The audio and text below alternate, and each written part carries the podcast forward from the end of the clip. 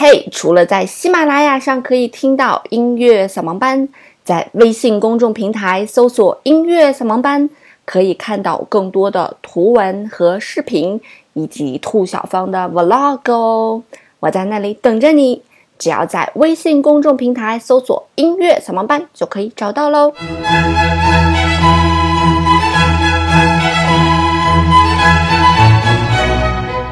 嘿，手机边亲爱的你还好吗？音乐不迷路，就在扫盲班。我是你们的主播兔小芳。啊，问一个大叔在书店里看见一个漂亮的姑娘，怎么搭讪呢？大叔说：“美女喜欢书吗？”美女说：“喜欢。”大叔说：“书也喜欢你，有没有很棒？”那最近有点感冒哈，所以听起来鼻音会有点重。那这期节目呢，和大家一起来聊一聊音乐的这个分类，啊，其实音乐这个东西，我个人觉得是很难被具体分到哪一类的，尤其是我们现在这种音乐啊，现在这种音乐它的类型越来越多元化了，就一首歌里面可能会掺杂很多很多的元素，甚至有一些元素我们根本就不知道，啊，所以音乐这个东西是很难被归为哪一类的。而且，嗯，音乐的类型其实它们相互之间都是有影响的，呃，并不是说就凭空冒出来一个音乐类型，它肯定是受到哪种音乐类型的启发，从而才产生这种音乐类型。但是我们在平时在听歌的时候，确实会听见一些音乐类型的名字，对吧？比方说巴洛克时期音乐啊，呃，中古时期的音乐呀，呃，再比方说是呃流行音乐啊，比方说爵士音乐啊，比方说布鲁斯啊，节奏布鲁斯啊，朋克啊，摇滚呐。我们听到这些音乐类型的时候，就想说，哎，这些音乐到底是怎么分类的？到底是有一个什么样的特点，我就可以把它算成这一类，是吧？啊，就算那个。我不是一个求知欲很强的人，我以后和女朋友在一起听到什么音乐，我说这首音乐是一个简单的朋克啊，那是 funk 啊，嗯，这首音乐是摇滚啊，这是布鲁斯啊，你听它的节奏怎么怎么样啊？女朋友也会觉得哇，我男朋友懂得好多，我好崇拜他，对吧？尤其要是一个理工科的男生这样说，那就更受到崇拜了，是吧？啊，所以不管出于什么样的原因吧，我们今天就做了这样一期节目。跟大家聊一聊音乐的分类。那我们一般在听见音乐分类的时候，就会分成古典音乐呀、流行音乐呀、民族音乐呀啊之类的这些音乐类型。那今天我在跟大家聊这这些音乐的时候，我把它分成了这三个类型。这三个类型分别是古典音乐、流行音乐和爵士音乐。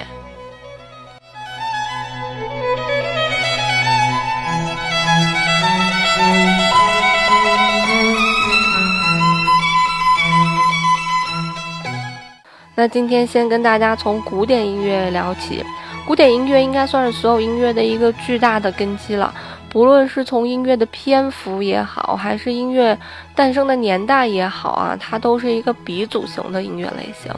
啊，那很多唱流行歌的人，他们也是学古典音乐出身的，比方说汪峰拉小提琴，劲装音乐学院，对吧？周杰伦从小学古典钢琴，林俊杰也是，王力宏也是啊，他们都是学古典音乐的。那我小时候其实也是学古典音乐的，我是很小的时候就开始弹，学钢琴嘛，然后弹的就是贝多芬啊、莫扎特这些东西。那么大家一般可能会觉得，那些我们听过名字却又不知道他们为什么这么有名的那些伟大人物，是吧？比如巴赫呀、莫扎特、贝多芬、肖邦啊、舒伯特呀，他们的作品一般都会被我们叫做是古典音乐。嗯，还有朋友喜欢说说，哦，就是那首莫扎特写的歌啊。啊天哪！一般呢，我们不会把莫扎特的作品叫歌，我们叫乐曲啊。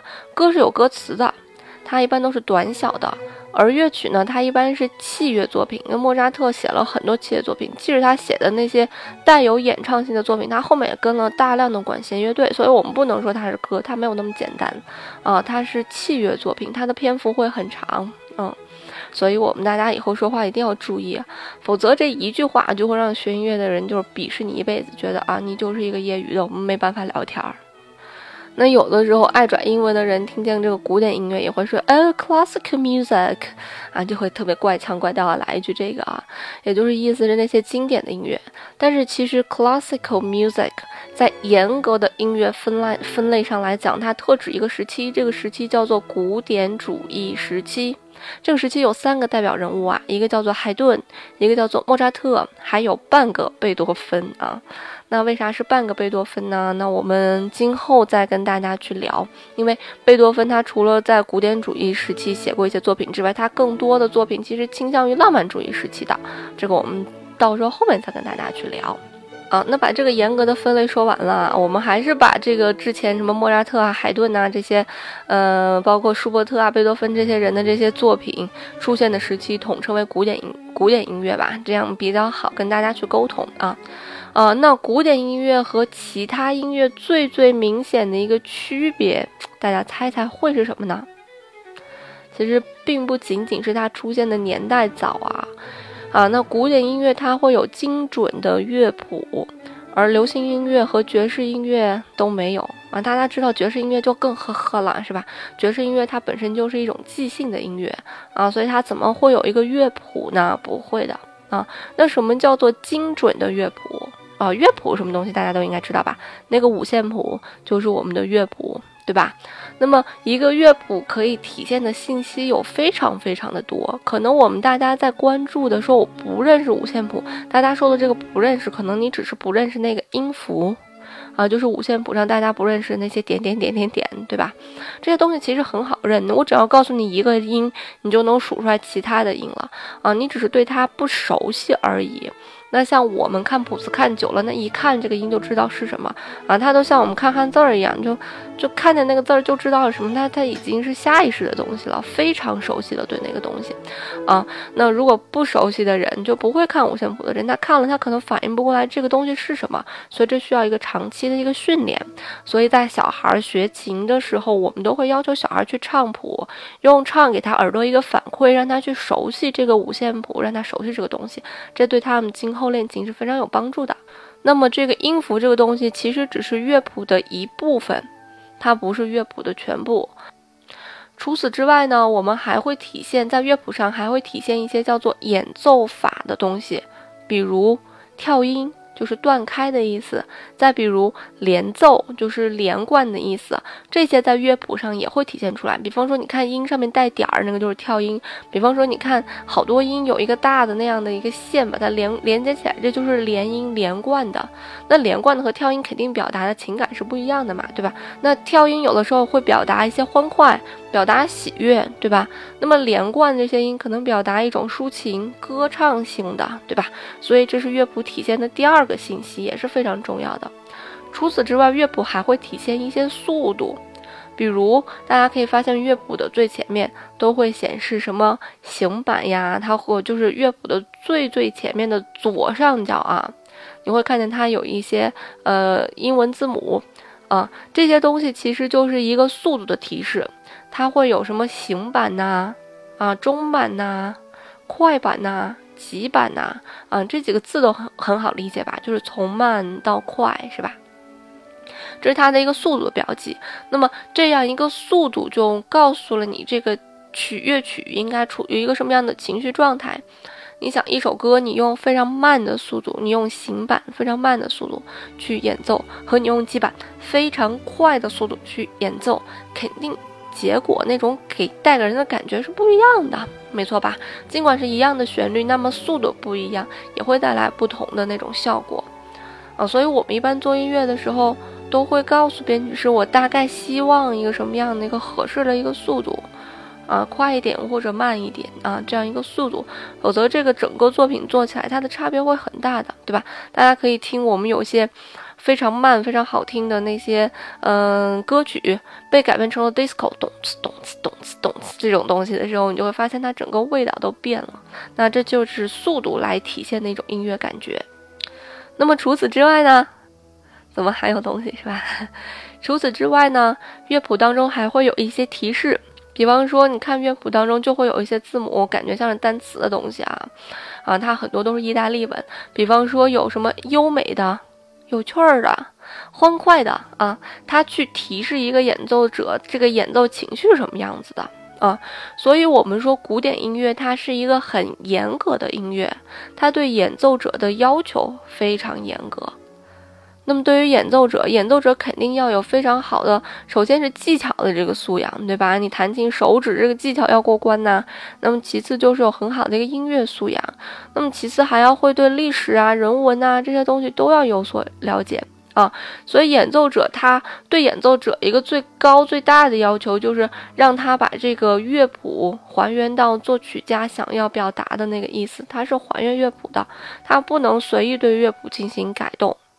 尤其是对于我们这些不怎么出名的演奏者来讲啊，那么把乐谱还原到它最原始的状态、最应该有的状态，严格按照乐谱，这是我们需要做的。那对于一些大师，嗯，大师级的演奏家，他可能会对一些大师级的乐谱提出一些质疑。你比方说，有一个人叫做古尔德，他是一个弹巴赫弹的特别好的一个钢琴家，他就特别不喜欢莫扎特。那对于人家来讲，人家鉴赏力可能到达那样一个水平，他可以去质疑，他可以去篡改乐谱，那可能变成他的一个改编版。那对于我们来讲，可能我们没有那种实力去超越那些大师，所以我们就要严格按照乐谱来去呃演奏这些作品。所以有的时候我们就会听到一些媒体啊在批评现在的演奏家啊。我就不说是郎朗和李云迪了，啊，说他们演奏一些欧洲音乐家的作品的时候缺乏感觉，废话呀，是吧？朗桑又不是在欧洲出生长大的，他又不知道人家那种文化，他又没有深入到人家的文化当中去，他怎么知道这个东西具体啊表达到最深层应该是什么样子？他肯定不知道啊，毕竟没有在那那那样生生长过嘛，对吧？毕竟没有在那长大。虽然你觉得朗桑的手指已经够灵巧的了，但是还有天天表情包是吧？朗桑表情包，那这就是古典音乐啊。我们通常也把这种音乐叫做严肃音乐。那今天不会跟大家聊太多细节啊，古典音乐这个细节，这聊几百期估计都聊不完了啊。很多东西我们就会一带而过啊，给大家简单的梳理一下啊。嗯，这些细节当中也会有一些特别好玩的八卦之类的，你就在今后的节目和大家一起来分享啊。记得关注我们的节目哦，植入广告。那说起古典音乐，我们要从那个宗教音乐说起了啊。大家知道，在西方这个基督教是非常盛行的，对吧？那边有很多的一个教堂啊。那个外国人他们把做礼拜当做一种社交，一种 social。啊，它不像在中国，中国好像听见基督教感觉跟是邪教似的。但外国，我当时住在外国人的家里面住了一年，然后他们基本上就是每个星期天都要去教堂，然后我也跟着他们一起去教堂。我们当时那个城市不大，三十万人口，然后去教堂的时候，你就会发现那教堂里面的人他们基本上都认识。然后大家做完礼拜之后，因为教堂有免费的。嗯，茶水和饼干嘛之类的。那时候乔布斯没钱的时候，不就每个礼拜做教堂去去蹭吃蹭喝嘛？然后大家就那个拿着免费的东西开始聊天儿，然后唠家常啊，什么都说。然后我去那是为了练口语、练听力的啊，然后听他们聊天还蛮有意思的。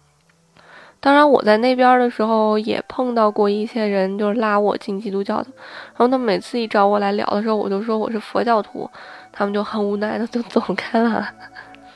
那么外国人他们去教堂通常都会祈祷或者忏悔嘛，来给予心灵的寄托或者是一种救赎。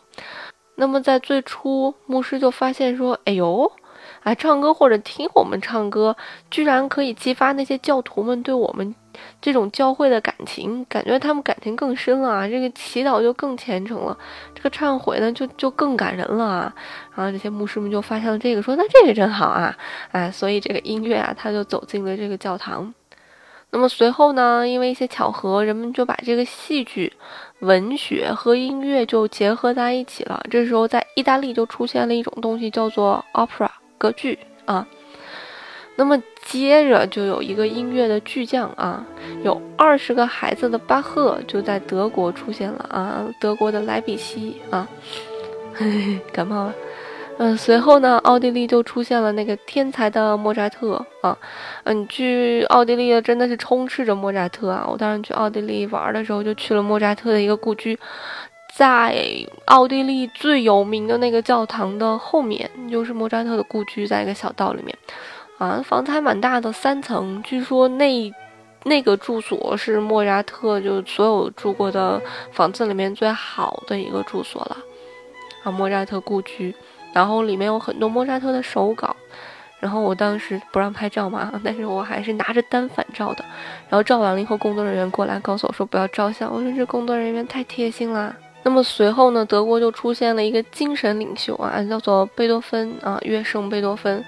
啊，那这时候呢，又有一种叫做巴洛克时期的音乐走向了一个叫做古典主义时期的音乐，还记得吗？我们刚才跟大家提到过古典主义，啊，我们刚才给大家提到过古典主义时期啊，然后另半个贝多芬出现了，他就把音乐从。那个古典主义时期带到浪漫主义时期啊？什么叫古典主义时期？古典主义时期其实当时写东西的时候，个人的音乐色彩掺杂的比较少，很多时候是在给宫廷写。那么巴洛克时期那个音乐，很多时候都是在给宗教去写音乐。而为什么说另半个贝多芬把他带到浪漫主义时期？什么叫浪漫主义时时期？什么叫精神领袖啊？什么叫关注于人文的贝多芬？就是因为他把很多个人的情感掺杂到了音乐当中。啊，所以我们说另半个贝多芬属于浪漫主义时期。那么这个时候，人们写音乐的时候就慢慢偏向于表达个人情感了。随后就出现了大家熟悉的肖邦、李斯特、舒曼啊，这些人唰唰唰就全部都冒出来了。这个时候也是音乐古典音乐非常辉煌的一个时期，出现了非常多非常伟大的音乐家。那么接着又出现了一个叫做民族民。民族主义的这个时期啊，大家那时候都爱写民歌，就是把民歌当做一个素材，然后给它不断的加工啊，就有了《念故乡》的作者。你听过《念故乡》吧？念故乡，念故乡，故乡真可爱啊！这个作者叫德沃夏克。这个《念故乡》选自一个交响乐，叫做。自新大陆啊，他那时候在美洲写的，他的老家在捷克，非常美的一个国家。啊，他说这个自新大陆的意思就是来自新大陆啊，来自新大陆的问候，他思乡了嘛，就写了这样一个主题，念故乡，念故乡啊。那么随后，在民族民族主义时期，为什么我们老说不对？民族主义时期这个时期，还有一个非常伟大的人叫斯特拉文斯基，大家可能不认识他，但是大家一定听过一个人叫做香奈儿啊，他是香奈儿小，他是香奈儿小姐的情妇，情夫 啊。当时斯特拉文斯基是有家室的啊，那香奈儿和斯特拉文斯基就住在了一起啊。这段故事以后我们再讲啊，这段八卦。那么随后呢，又从莫纳一个法国人啊，莫纳的绘画，那个绘画叫做日出啊，又兴起了一种叫做印象派的东西。什么叫做印象派？就是所有的东西都来源于一种光和影的感觉，它是一种绘画的感觉。你去听那个音乐类型，仿佛就能感觉是有一幅画在你眼前一样。我们把它叫做印象派，它不是一个具体的，它是一个模糊的东西，印象嘛。然后最后。有一个没学过音乐、没进过音乐学院的一个人，叫做勋伯格，彻底的把前面所有的音、所有人的创作给推翻了啊！他他的音乐真的是大家肯定会觉得特别难听，大家肯定听不惯，因为我也不喜欢听。但是他在这个古典音乐史上是一个不得不提的人，他有很重的地位啊，在古典音乐史上，就是因为他创新嘛。他在维也纳那个公墓，他的公墓和别人都不一样。嗯，我当时去看的时候，莫扎特啊、贝多芬啊，他们的墓都是那样的，勋伯格的墓是那样的。大家有空可以去看一下，朝拜一下这些大师。那么他创造了一个实体叫做无调性，嗯，后面会跟大家讲到底什么意思啊。那么在古典主义长河里面，真的是有太多太多特别好玩的八卦呀、故事啊。大家可能只听过这些人的名字，但是，嗯，没有对这些人有一个详细的了解，以及不知道这些人为什么那么伟大。那么在今后的节目当中，我们会跟大家穿插的来聊一些这个古典主义时期这些伟大的人物。好啦，哎呦，今天的节目就差不多啦。